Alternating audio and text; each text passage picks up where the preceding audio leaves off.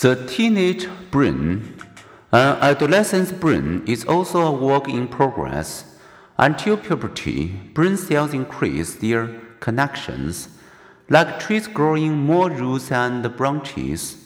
Then during adolescence comes a selective pruning of unused neurons and connections.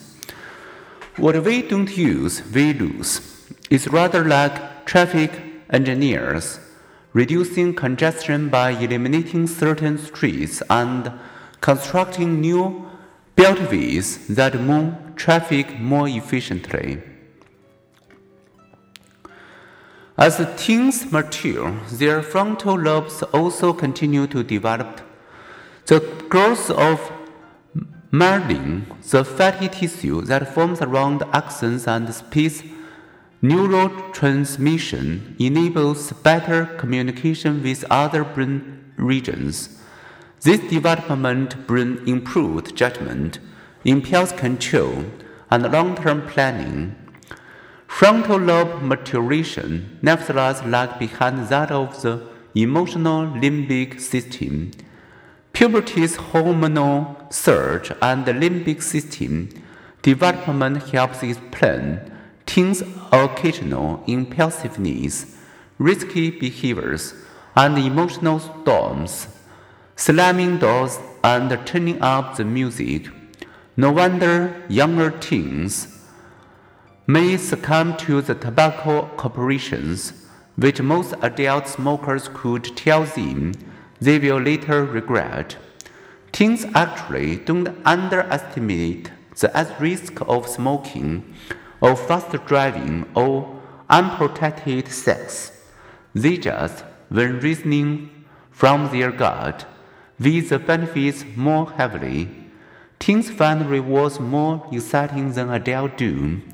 So they seek thrills and rewards without a fully developed brake pedal controlling their impulses. So when Junior drives recklessly and academically self-distrust, should his parents reassure themselves that he can help, his frontal cortex isn't yet fully grown. They can at least take hope Brain changes underlie teens' new self-consciousness about what others are thinking and their valuing of risky rewards. And the brain with which Junior begins his teens differ from the brain with which he will end his teens. Unless he slows his brain development with heavy drinking, leaving him prone to impulsivity and addiction, his frontal lobes will continue maturing until about age 25. They will also become better connected with the limbic system, eliminating better emotion regulation.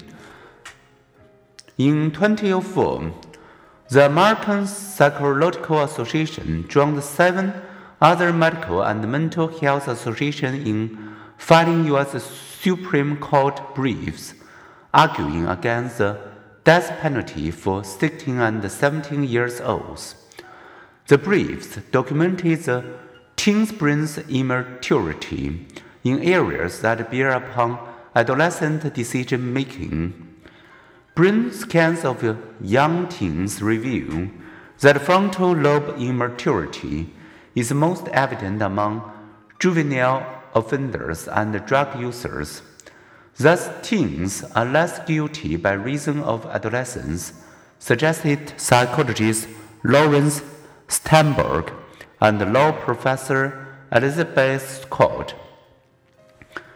In 2005, by 5 to 4 margin, the court concurred, declaring juvenile death penalty unconstitutional. In 2012, the APA offered similar arguments against sentencing juvenile to life without parole. Once again, the court, by a narrow 5 to 4 vote, concurred.